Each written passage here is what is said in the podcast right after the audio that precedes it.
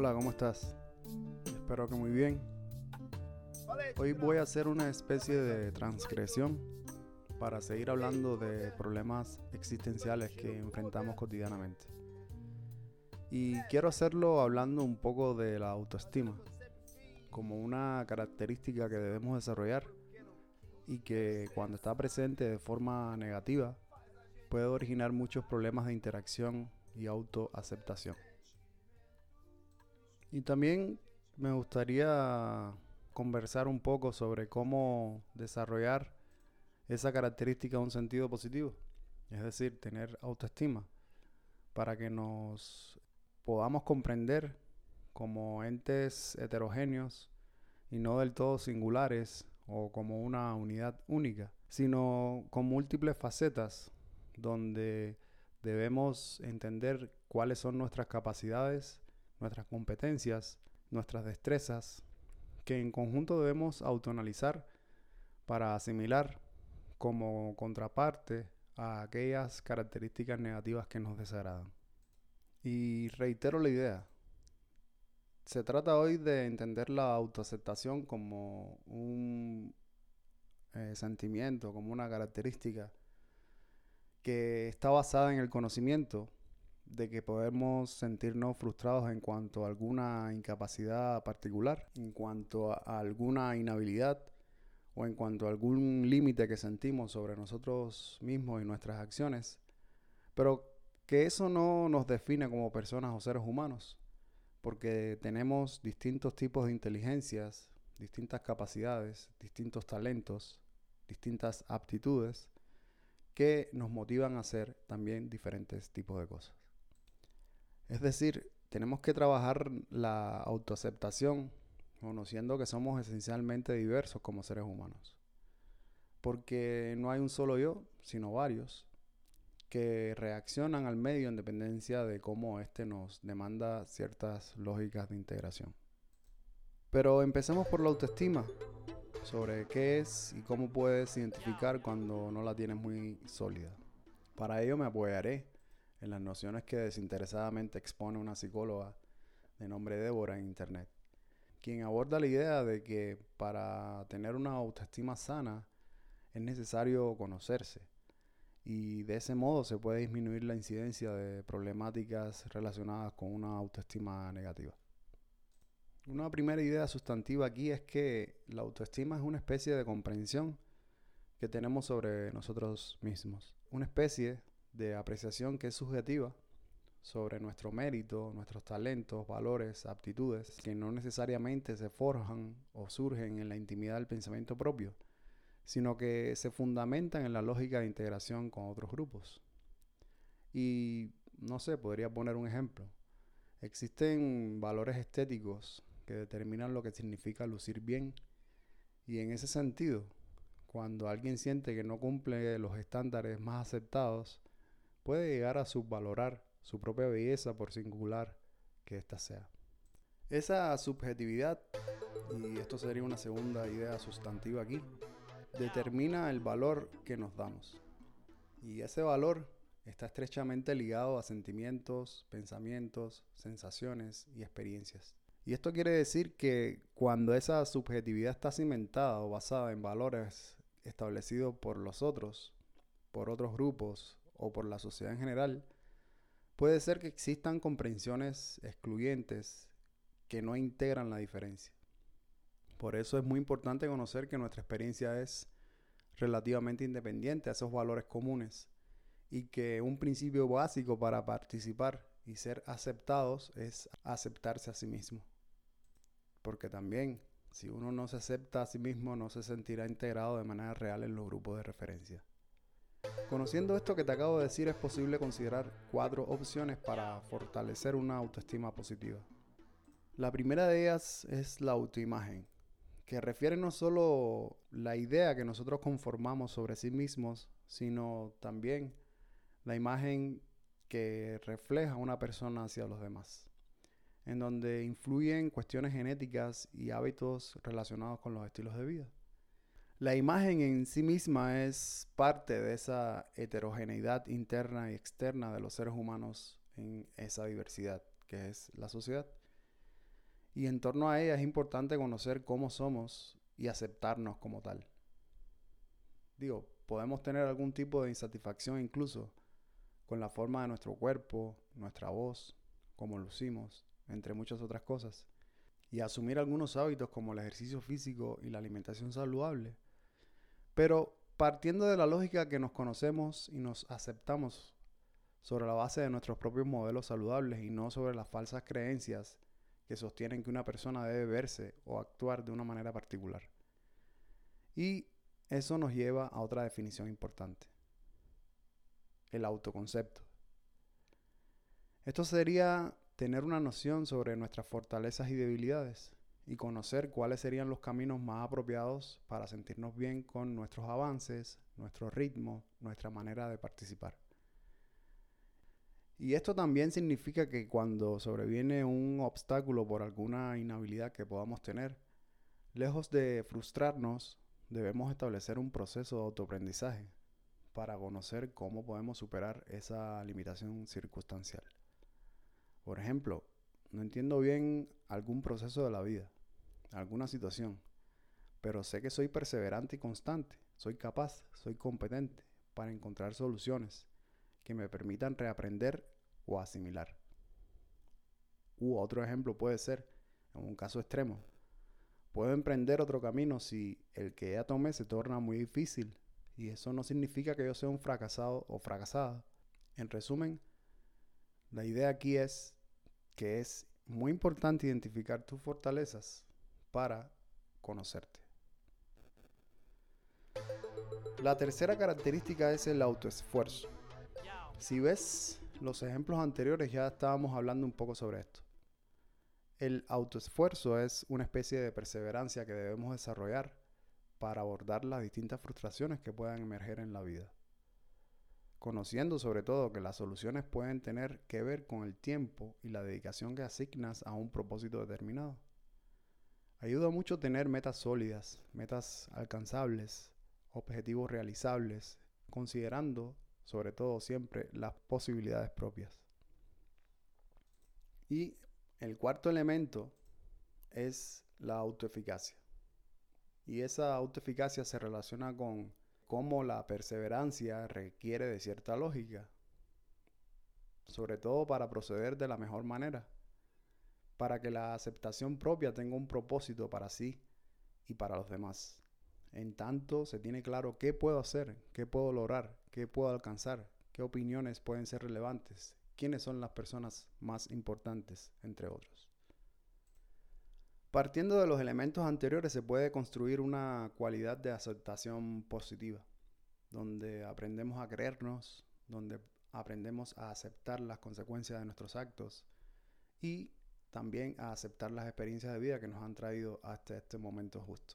Un tipo de cualidad de aceptación positiva, donde nos juzgamos de acuerdo a nuestros códigos morales y éticos, de acuerdo a nuestra personalidad, de acuerdo a nuestros valores, donde no nos escondemos de encuentros sociales por miedo a no ser aceptados, donde sentimos ánimo para probar cosas nuevas, para enfrentar desafíos sin temor a fracasar, donde se logra diversos grados de seguridad.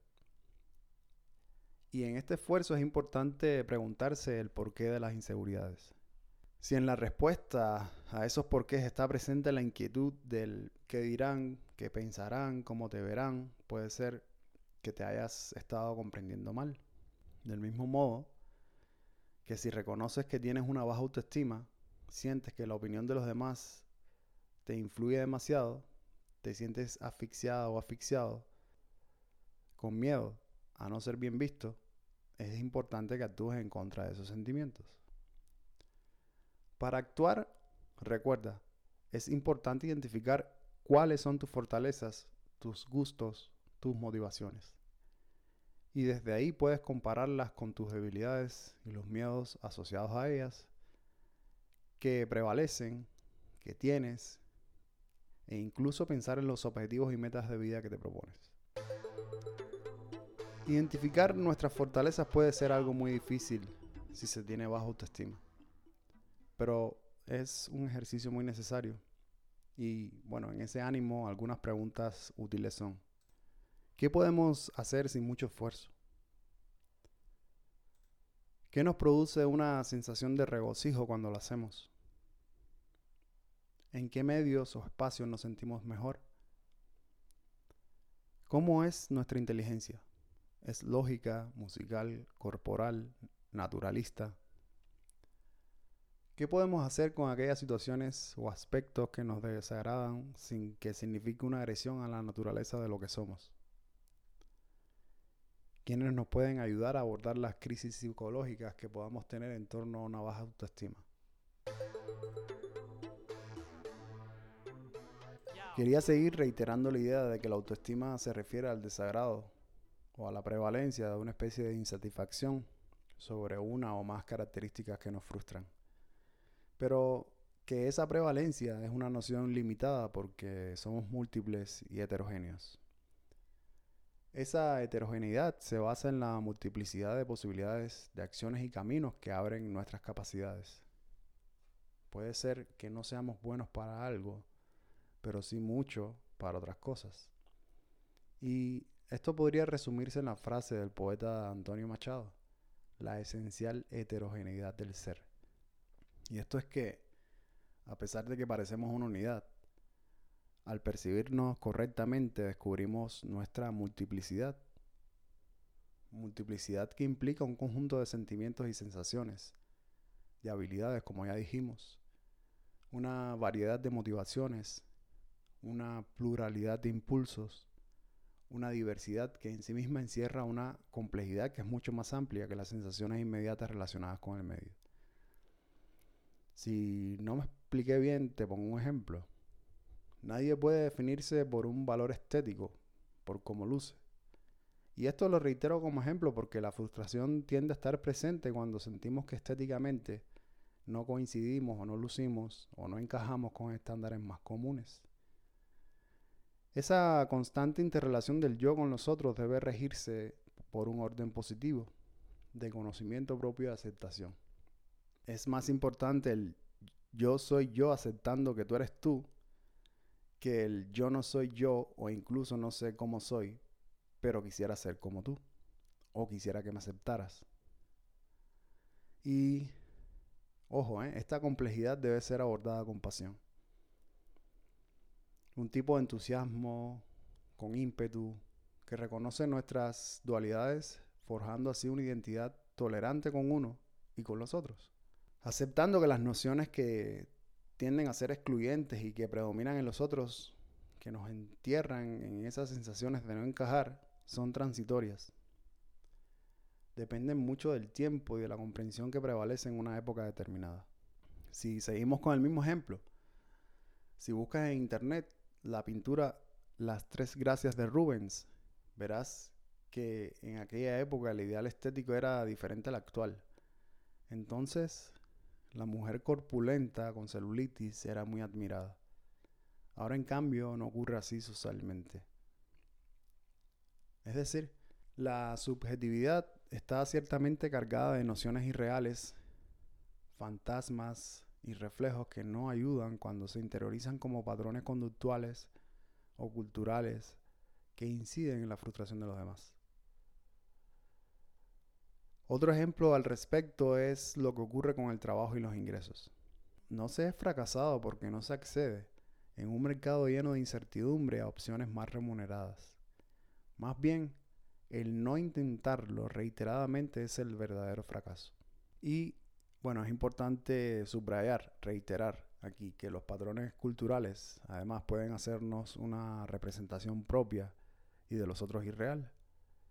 Y esto me conduce a otra noción que no hablaremos hoy, pero que es también interesante. Entender la vida como una especie de teatro, donde constantemente estamos actuando para ser aceptados, violentando nuestros gustos y deseos en ocasiones. También es interesante la idea, y es importante subrayarla acá, que en la interrelación del yo con los otros coexisten sentimientos y reacciones a símbolos sobre bienestar sobre lo estético, sobre la realización personal que no son del todo eh, constatables o alcanzables. Símbolos que son aprendidos socialmente y que no necesariamente se relacionan con la heterogeneidad o complejidad que vengo describiendo hasta ahora.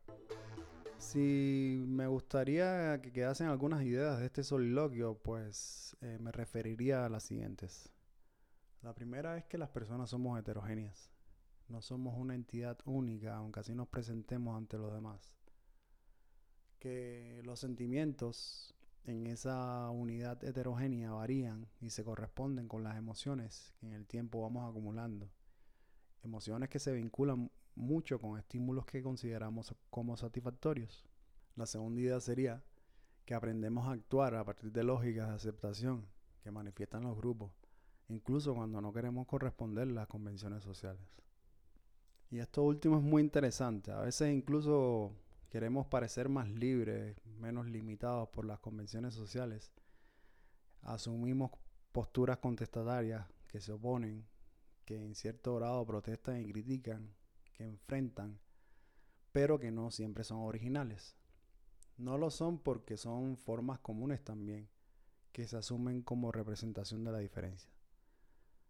Si pensáramos, por ejemplo, en una persona disruptiva que eh, adhiere todas esas características que te mencionaba antes, puede ser que, que reflejemos una imagen donde existen actos de críticas altisonantes y más bien cerradas al diálogo, con la utilización de términos no siempre bien asimilados, con formas de vestir no tradicionales, con colores que representan indignación, impaciencia, desorden, venganza, pero que en realidad son imágenes que podemos reiterar en distintos tipos de sociedades porque son formas de interacción que se aprenden socialmente. Y esto es importante resaltarlo para que tengamos conciencia de que en muchos casos esa necesidad de actuar en correspondencia con lo que se entiende bien en la sociedad limita nuestra capacidad o nuestra posibilidad de buscar lo que nos agrada, lo que nos da esperanza, lo que nos da optimismo, lo que nos hace sentir gratitud, alegría, compasión, satisfacción en tu yo. Y eso, esos límites se van a reflejar necesariamente en las relaciones externas. O en caso contrario, también el equilibrio se va a manifestar en cómo los demás te ven. Así es importante también sentir menos culpa, menos resentimiento, menos rabia. Pero bueno, pienso que también puede ser útil, eh, además de todo, todo lo que decimos acá, y de que tú nos escuches, pues proponer algunos ejercicios que pueden ayudarte a encontrar esos valores positivos que tienes en ti. Escribe una carta en una hoja de papel y en tercera persona. Vas a escribir en tercera persona, pero sobre ti. Vas a pensar en los logros que has alcanzado en tu vida y cómo los lograste vas a pensar y vas a escribir sobre cuáles son las características más positivas de tu vida. Vas a plasmar ahí a qué se debe tu frustración. O si tu frustración se debe a que no sientes que seas aceptado o aceptada por personas o grupos. Si sientes soledad emocional, circunstancial o colectiva. En mi soliloquio anterior dedicado a la soledad te doy algunos consejos para que puedas identificar esos tipos Una vez que tengas identificados esos valores positivos y las características negativas, creo que debes concentrarte en las positivas para empezar un camino de autoaceptación, estableciendo nuevas estrategias, cambiando las relaciones vigentes o creando algunas nuevas, pero conociéndote mejor. En este caso, para crear emociones y una autoevaluación positiva debe haber un diálogo interno debes desarrollar tu propio soliloquio. Recuerda, mi nombre no es importante.